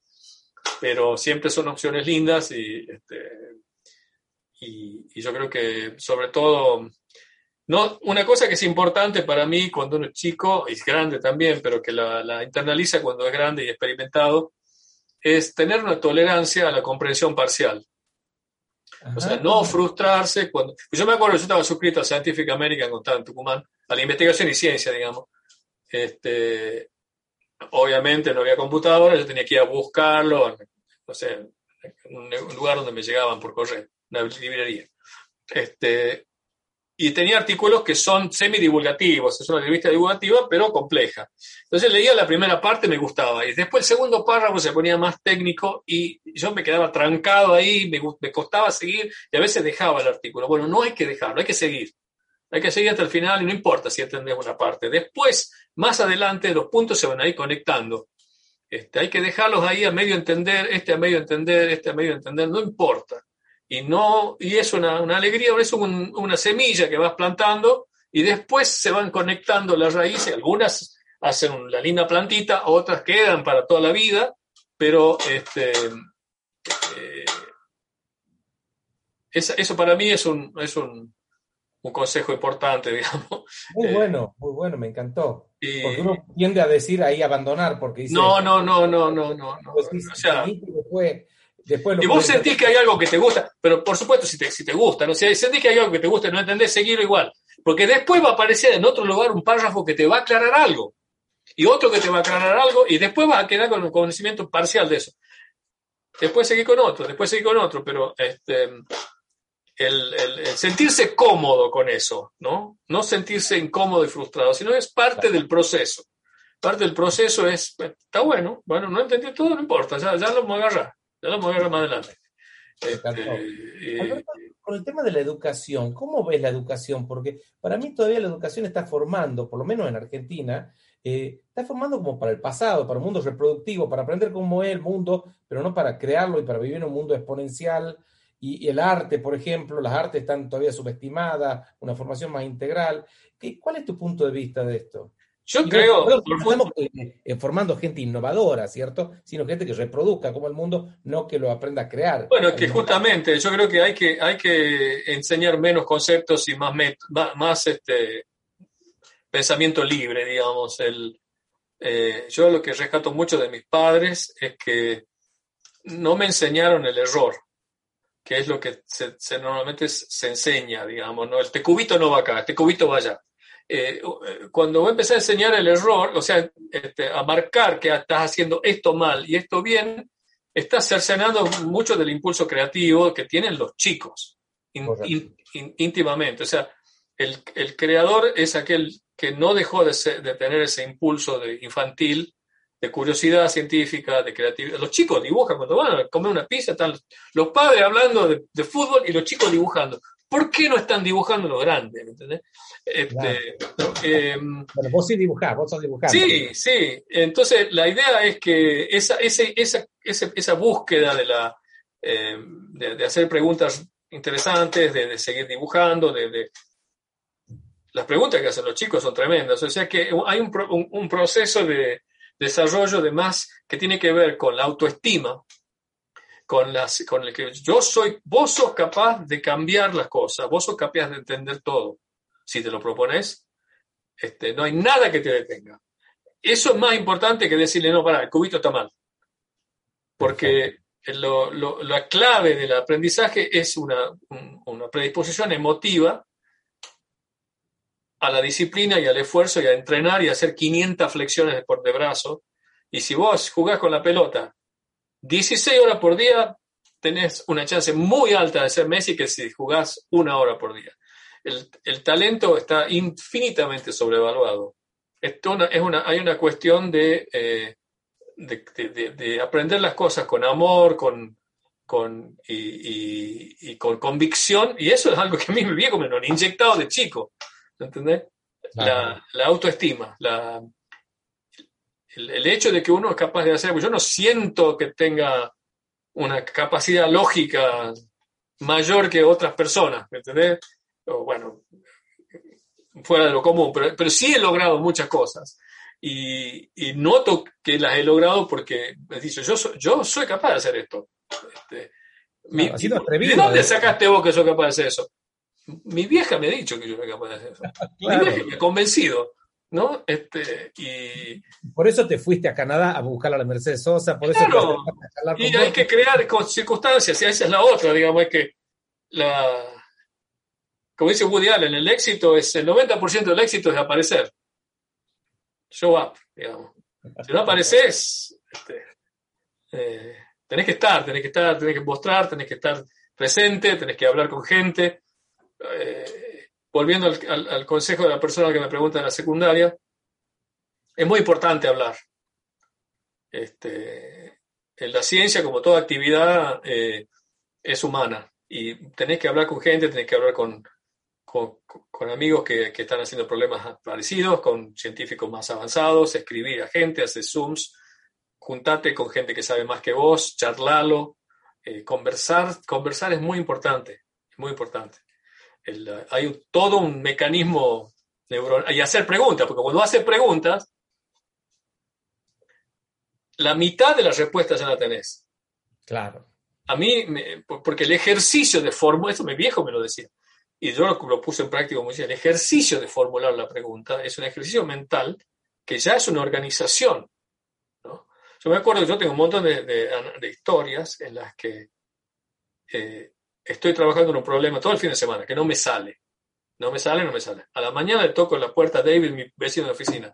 David, tengo un problema que no me salió todo el fin de semana. Le empiezo a explicar y me sale la solución. Claro. Porque ahí empecé a pensarlo de otra manera cuando lo estoy comunicando a otro o a otra. El valor del diálogo. el valor del diálogo. El valor del diálogo es un, es un, así se generan proyectos, surgen ideas. El diálogo con uno mismo es muy importante, este, pero el diálogo con otros es fundamental. Alberto, y perdón, perdón, te interrumpí, pero eh, con, el tema de la cultura, vos estás viviendo desde Estados Unidos, eh, sos argentino, podés conocer las diferencias y las similitudes entre ambas culturas. Recién hablábamos del error, ¿no? De no sancionar el error. Eh, es como, ¿cuál es la, cómo es la, cómo ves la diferencia entre la cultura del éxito, la cultura del fracaso en Estados Unidos, aquí? ¿Ves que lo mismo es distinto? Yo entiendo que es distinto, pero y supongo que vos también. ¿Nos podés hablar sobre esto? Sí, yo creo que sí son distintos. Este, yo valoro elementos de las dos, ¿no? Eh, digamos, yo soy tucumano, argentino y tengo eh, una identificación cultural muy fuerte con, mi, país, digamos, pero también he vivido acá y, me he sentido muy bien. O sea, me he desarrollado profesionalmente acá, básicamente. Acá en Estados Unidos, digo. Este, y y sí he notado diferencias eh, culturales que, yo no sé a qué atribuirlas, pero me parece que tienen que ver con una, diferencia cultural profunda entre el, hispano y el, anglosajón. Este, eh, yo he notado que trazos gruesos en la cultura hispana o la cultura argentina el, el éxito es individual y el fracaso es colectivo, mientras que en la cultura norteamericana el éxito es colectivo y el fracaso es individual. ¿puedes desarrollar esa idea? Bueno, a mí me ha pasado, ¿no? De, ver en Estados Unidos que el éxito es tan valorado, este, ya sea el éxito económico como el éxito académico, el éxito en el sentido de la llegada, de la salida, no éxito, ¿no? Este, y cuando vos tenés éxito, la gente se te acumula alrededor. Este, se quiere ser parte, te agradece, te, te considera parte del proyecto, digamos, ¿no? Este, somos un proyecto de éxito, vos estás siendo parte de esto, qué bueno, y te, y te levantan la apuesta, digamos, ¿no? Si te está yendo bien, ¿cómo hacemos para que te vaya mejor? Este, em, y cuando he tenido experiencia de amigos y amigas que se han quedado sin trabajo y cuando se han quedado sin trabajo no era el sistema la que les había este, eran ellos, estaban solos, se la bancaron solos, no era marcha, no era cosa del sistema que, supuestamente, sí, pero también hay una cosa de, ¿sabes qué? Me pasó esto, ahora sigo para adelante, voy a ver cómo resuelvo esto, cómo encaro este nuevo desafío, ¿no? Y en experiencia, esto, estoy describiendo una caricatura a trazos gruesos de una visión que tiene sus asteriscos, ¿no? Pero en Argentina yo veo, en la cultura hispana veo que es al revés, digamos, la persona que tiene mucho éxito es automáticamente sospechada de algo, o de conexión, o de que... Alguien habrá cagado. claro, corrupto, o, este, figuretti, o infinitas cosas que te pueden decir que, que me han dicho también.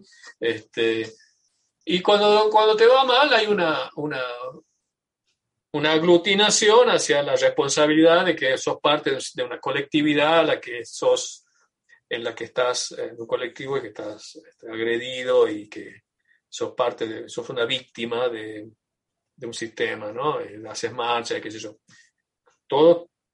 Es, es dable objetar y es cierto que, que puede haber cosas, elementos de cierto, pero el defecto, digamos, el default, es pensar que si te fue mal, te, es el sistema que tiene la culpa, que hay un, ¿no? que te, mientras que el éxito es sospechado. Entonces me parece que ese es una, un elemento que,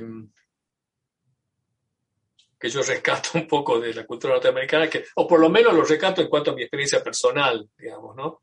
Este, eh, a propósito de esta, desde América, Estados Unidos. Y son las siete y media, yo me serví un vino, ¿no? ¿Está bien? Perfecto, sí. Yo tengo las siete y media ya. Este.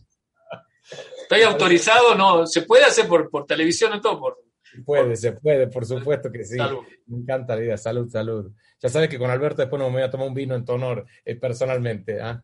Bueno, entonces puedo, puedo hacerlo yo solito. Por supuesto. Em, ¿Cómo es tu relación con, con, Argentina, con Tucumán? ¿Cómo los ves desde allá? Eh, ¿Has fantaseado en algún momento con volver o con hacer algún tipo de actividad acá? Hay varias preguntas que nos están haciendo eh, sobre eso. Nos preguntó este, Luis Nieto, nos preguntó también eh, Sergio Sade. Ah, o sea, ¿Sergio, Sergio Turco? Sí. Ah, mira qué bueno. Eh, a mí me encanta, a mí me encanta Argentina y me súper encanta Tucumán por la situación familiar mía sería muy difícil ahora volver para siempre el 100% del año. Pero hacer actividades, en Argentina hago muchas, ahora con la pandemia hago menos, pero en Tucumán hice muchas cosas, este, desde dar charlas hasta también participé de, capacitaciones a profesores cuando estaba este, Silvia, Silvia Rosqués en, en el Ministerio de Educación dos años hicimos eso, fue una experiencia para mí muy linda, porque este, me siento, yo me siento en deuda, este, no sé si debería o no, eh, y, lo, trato de hacerlo, porque yo fui a la, la escuela pública desde el jardín de infantes, la escuela Rivadavia, la escuela Belgrano, el gimnasio, el técnico, la Universidad de Tucumán y el Balseiro. O sea, desde el jardín de infantes al doctorado, no solo no pagué un peso, sino que me pagaron, porque en Bariloche nos pagaban una beca, nos pagaban viaje a Tucumán en avión, un viaje para ir y otro viaje en la semanita que le llamaban, que era una semana de vacaciones que teníamos cada cuatrimestre, nos llamaban la ropa, nos daban cuatro comidas por día, engordé ocho kilos, teníamos, este, o sea, es increíble la educación que yo recibí en Argentina, o sea, este, si la comparo con lo que cuesta una educación análoga en Estados Unidos, Estoy hablando de 75 mil dólares por año para los cuatro primeros años de, una buena educación, que es lo que la universidad que fue mi hijo, digamos. Este, yo no pagué un mango. Y entonces, este, eh, lo, que puedo hacer lo hago y estoy en comisiones, estoy trabajando en el Balseiro ahora con unos proyectos que me gustaría llevar a Tucumán también, eh, de unos kits para maestros de la primaria de física. Eh, hago videos, hago programas de tele, este, claro. lo que puedo hacer lo hago. Y mi fantasía es tener una casa en Tucumán, una casa en Amacho, o en Raco, o en Tafí, es la fantasía, pero cada vez que vamos, inclusive a mis chicos les encanta, este, a mí me encanta. Yo tengo esa cosa de, yo viví mucho tiempo en Bariloche, que es un paisaje espectacular, ¿no? O sea, de, postal de Suiza, pero a mí me duele el paisaje tucumano, a mí me habla mucho más ese paisaje, de donde íbamos con Almoyar, con mi vieja, eso, eso es cosas que quizás son del plano de la fantasía, pero si vos me decís, ¿dónde me gustaría levantarme mañana? Tomarme en los cerros, tomándome un mate, eso, este. Después hay otra, está la realidad, laburo, casa con, te estoy hablando casa linda ahí, pero con panel solar, internet, todo, ¿no? Computadora, todo, ¿no? Obvio, Mucho caballo, pero también, este, ¿no? y sí, me encantaría, o sea, tengo muchos afectos en Tucumán y después está todo el, como, en qué manera podría yo navegar el sistema, un sistema en el que no, no conozco, ¿no? Este, este, yo me fui de muy chico y, bueno, ahora no, no, no, no, formo parte de una estructura, ¿no? Claro, claro. Eh, ¿Cómo? Acá nos pregunta Matías Matuk, mira, ¿qué consecuencias tiene para nuestro cerebro, nuestra capacidad de concentración y creación el permanente bombardeo de información? redes sociales, noticias, varias pantallas. Es decir, es un síntoma de, los tiempos actuales, ¿no? La infoxicación. Negativo, estoy de acuerdo, negativo. Este, todo, en mi opinión personal, pero además hay mucho, mucha investigación sobre esto y hay que explorar el mindfulness, digamos. Eh, no se pueden hacer muchas cosas a la vez. Hay que estar en el presente, conectado con una cosa y no hacer mucha pantalla. Eso no, no, no, no, no digo que yo no lo haga, pero yo me doy cuenta de que no, no, no es la manera. No.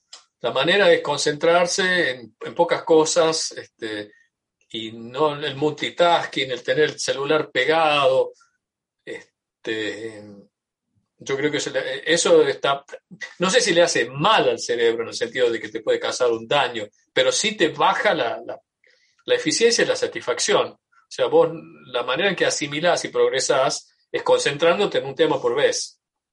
Eh, cuando vos haces una cosa, si vos ves televisión y estás con la computadora, estás jugando a algo, tu nivel, tu coeficiente intelectual baja 20 puntos cuando ves a si haces cosas a la vez. Si ves, este, o sea, entonces, usa tu coeficiente intelectual al máximo, porque es la manera en que vas a asimilar y vas a hacer eh, coeficiente en el sentido de la manera de llegar a la felicidad, digamos, de entender las cosas con mayor profundidad.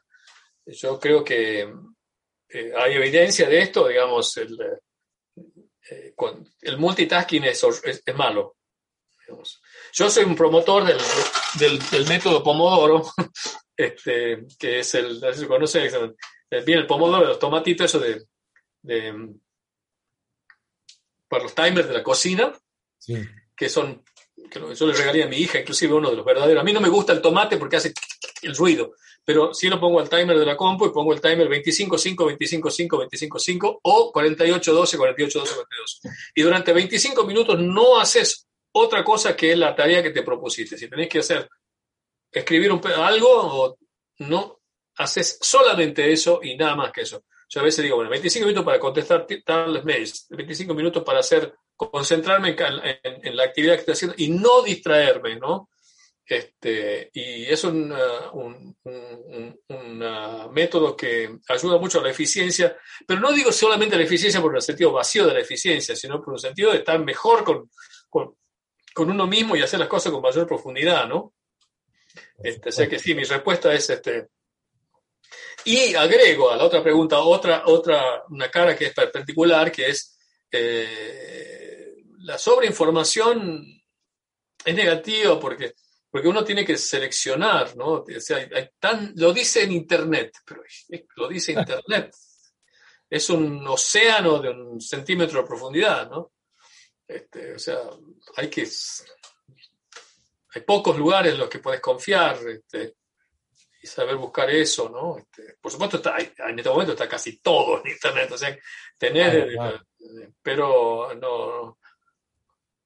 Este, Necesitamos ser más, más críticos, ¿no? De la información y saber de Sí, saber, sí, y, de la informa y de del hecho de la sobreinformación en el sentido de este, un flujo constante que te, te hace no solo tener información indiscriminada, sino paralela, ¿no? Este, no sé si era esa la pregunta, pero yo contesté en el sentido de la, del multitasking, ¿no? multitasking no, no, no, me encantó, me encantó a dónde fuiste. Eh, ¿Quiénes fueron tus mentores y qué aprendiste de ellos? Intuyo que tu papá fue uno, sin duda lo has nombrado muchas veces a lo largo de esta charla. Eh, ¿Es así? ¿Y quiénes más fueron mentores importantes en tu vida y qué aprendiste de ellos? Mira, yo creo que una de las cosas, si hice algo bien en mi vida, fue o todo lo bien que me fue, en gran medida fue por juntarme con gente más inteligente que yo. Este, por buscar la, asociación o la amistad o este, también hacerlo con, eh, con otra gente también que por ahí me considera a mí más inteligente. Pero mi viejo fundamental, mi papá y mamá, este, una impronta muy importante en mi vida, este, y después hay gente que no, quizás no se consideran ellos mismos como mentores, pero que fueron diciendo cosas que a mí me importaron mucho. Este, en el colegio yo escuché muchas cosas que son en el, eh, gimnasio también, ¿no? Pero en el colegio, en el técnico, porque ya yo tengo más recuerdos presentes del gimnasio, del técnico, que cosas que no, no son necesariamente de gente que yo podía considerar mi mentor, porque no son, eh, pero sí comentarios fundamentales, actitudes fundamentales, de, que lo puedo haber recibido de mi maestro de albañilería del técnico. Claro. Este, todo lo que un hombre puede hacer, lo puede hacer otro. Lo decía él con una ingenuidad, era un tipo muy básico, pero para mí fue una cosa fundamental. Todo lo que un hombre puede hacer, lo puede hacer otro, decía el profesor de, profesor de, albañilería del técnico. Digamos. Ese, ese comentario me acompaña a mí. Yo soy capaz de hacer cualquier, si me propongo, yo soy capaz de hacer cualquier cosa. Bueno, eso es lo que yo me la creí, digamos, ¿no? te, digo, eso es lo que yo creo, ¿no? este, y después, bueno, en el Balseiro tuve varios mentores, Blas Alacio fue un mentor, fue alguien que gravitó sobre mi, sobre mi forma de pensar la física, Carlos Balseiro también. Eh, después Mercedes, Mercedes fue alguien que me, que me dio muchísima confianza en mí mismo sobre mi manera de, de componer. Tony Leggett, que fue mi supervisor postdoctoral, que es premio Nobel, este, no sé si él se considerara mi mentor, pero yo sí lo considero porque es alguien que me trataba como un par, que yo le corregía algunos errores, pero que yo era, era claramente más inteligente que yo y, me daba cuenta que, que, que, iba a otra velocidad. Y era fantástico, fantástico laburar con él porque no era que iba a mil y yo iba a... Él iba a 120 y yo iba a 110. Entonces era, era lindo el diálogo y a veces bajaba y, este, y para mí es alguien que tiene ideas muy interesantes y muy profundo, un filósofo de la física, además trabajó mucho en la física cuántica, es una persona que, que son que, este, Pedro es alguien que no, no, no, creo que él se considere mi mentor, porque no, pero sí son esas personas que son, que vos, que son pares tuyos, pero que además que hay una admiración mutua que en la que, que, que nos hace crecer, ¿no? Y que, que te suben el estándar, digamos, de que voy a decir, bueno, no, para, si yo hago esto, no estoy, no estoy al, máximo estándar de lo que puedo estar haciendo las cosas. Entonces son referencias invisibles que vos tenés, digamos, no, acá estás, estás por debajo de lo que podés hacer. Levantá, levanta esto, levanta esto, levantá, seguí levantando porque, mira, si te está mirando este, si está mirando Tony, te va a decir, loco, pará, levantá esto. En el sentido amplio de todo lo que estás haciendo, ¿no? Y después están esos mentores invisibles como Borges y como más allá de ese descuento circunstancial, eh, la obra como faro, como referencia, Yupanqui, Borges, gente que hace obras que, para mí son un camino, digamos, ¿no? Einstein, Feynman, gente que decís, esta manera de estar en el mundo es maravillosa, esta manera de hacer las cosas, esta manera de encarar los proyectos, de llevarlos a cabo, de que tengan un principio y un fin este, encapsulados. Este, esa, esa gente, no sé si me estoy olvidando de alguien. Después hay, muchos otros más, ¿no? Pero este, Juan Falú fue alguien también importante, él me creyó en, mí como guitarrista en un momento, este, alguien que respeto mucho como artista, excelente. Este, Eduardo Falú fue también alguien importante cuando lo conocí, que me respetaba mucho y, también de una gran modestia, Eduardo. Eh, y yo le decía un poco, ¿usted se da cuenta, maestro, del legado que usted ha hecho? No, no sé. Porque, por ejemplo, ¿cómo toca usted el trémolo? Me dice, le digo. Porque ahora hay muchas técnicas de relajación nuevas que se han hecho, porque yo tomé clase en vivo y te aplican para el trémolo. Me dice, ¿sabe qué es lo mejor para la relajación? Un buen vino, me este, personas, personas que, que, son así como, como guías, no sé, esa lista es una lista que se me viene a la cabeza ahora. Y Perfecto, hermosa lista. Y seguro te has olvidado un montón, pero... Sí, sí, sí. Pero, hermoso, hermoso reconocer porque uno en definitiva se debe a toda esta gente que él nos ha ido inspirando a cada uno, ¿no? Eh, así que y que nos ha ido marcando de alguna manera, así que me encantó eh, todo este reconocimiento que has hecho eh, con este listado amplio de distintas personas. Y después hay admiración, ¿no? Tengo admiración por gente de otros mundos, del mundo empresarial, del mundo artístico, David Hockney en el mundo artístico, este, Elon Musk, o gente del mundo empresarial, o este, gente que, ha hecho innovaciones importantes, ¿no? Y decir, wow, qué, qué, qué grande, ¿no? Este,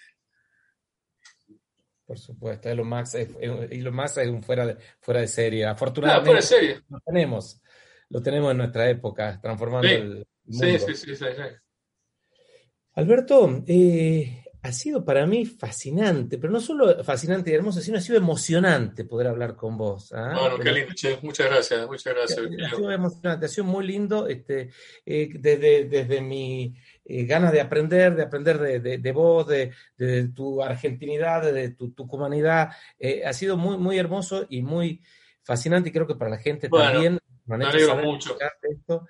Así que. y bueno, y me encanta que sea Tucumán, que seamos, estemos hablando de Tucumán o Tucumán. Así es, sí, sí. Te agradezco un montón. No sé si querés cerrar de alguna manera diciendo algo más, este, Alberto. No, muy agradecido, muy agradecido de la invitación y, y ojalá pudiera estar allá, que pudiéramos charlar y caminar. Yo me hago toda la película de Tucumán siempre, ¿visto? porque hasta me meto en, el internet, busco, busco precios de terreno, de casa, este, ¿no? Eh, a ver cuál me puedo comprar ahora.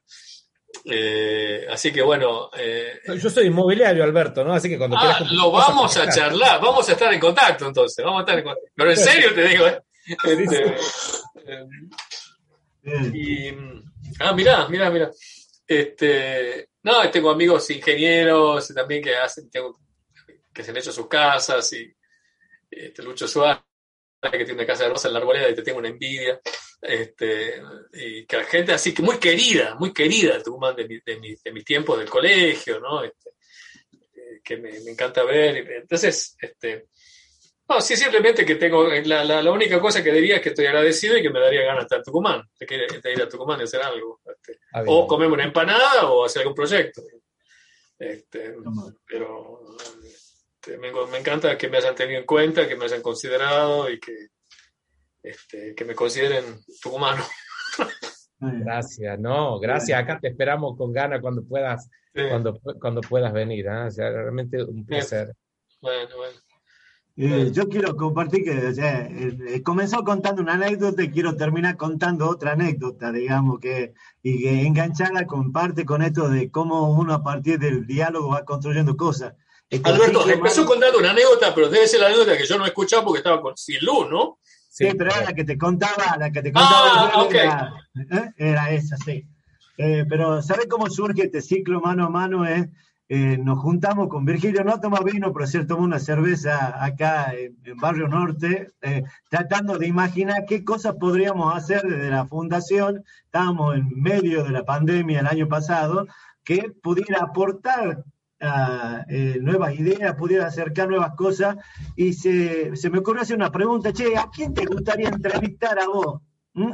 Imagínate, pensá libremente. Le, y salió este tema de empezar a pensar en gente que pudiéramos eh, acercar a través de este ciclo, de este ciclo que después se llamó mano a mano a partir de una idea de Virgilio de darle el nombre, pero que Realmente hoy la, eh, es una de, de, las actividades que venimos haciendo en la Fundación, que no solo sentimos que están más valoradas por la gente, sino que realmente la estamos disfrutando mucho nosotros.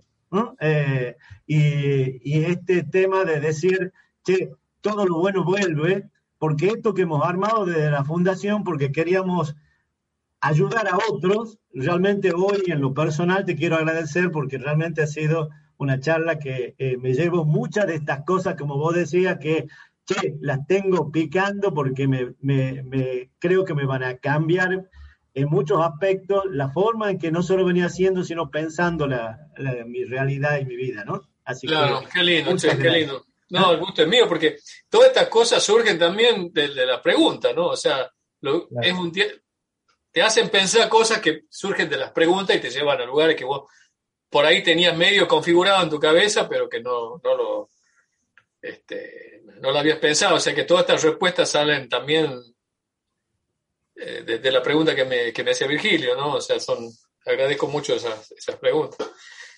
Me quedo con muchas ganas de estar ahí tomando la cerveza o lo que vaya a ser que se vayan a tomar ahora. Este, sé que no está muy lindo el día en Tucumán ahora, pero igual. Ya debe ser noche, ¿no? Ya de noche. Ya de noche, ya son las 9 menos 10 de la noche. Ha sido uno de los mano a mano más largos que hemos tenido. Bueno, bueno. Después córtenlo cuando lo metan. Edítenlo cuando lo metan en YouTube. muchas gracias, Alberto. No, gracias, a ustedes. muchas gracias a todos los que nos acompañan y, y, como siempre digo, che, si esto les sirvió, compártanlo, ¿no? Porque eh, si podemos armar este tema de cadena de favores y podemos realmente transformar realidades que si nos ponemos en el esquema de, de, de víctima, como decía por ahí Alberto, pensamos que no podemos lograr nada, pero creo que una de las formas es empezando con estas estas pequeñas cosas que van transformando nuestra realidad cercana y transformando al que está cerca también nuestro. Así que muchas gracias a todos. Maravilloso, Alberto. Gracias. Bueno, estemos en contacto. Y bueno, quedamos, Virgilio, al habla por, este, por esta cuestión, por este temita. Seguro que sí. chao, Alberto. Gracias a todos. Chao, chao.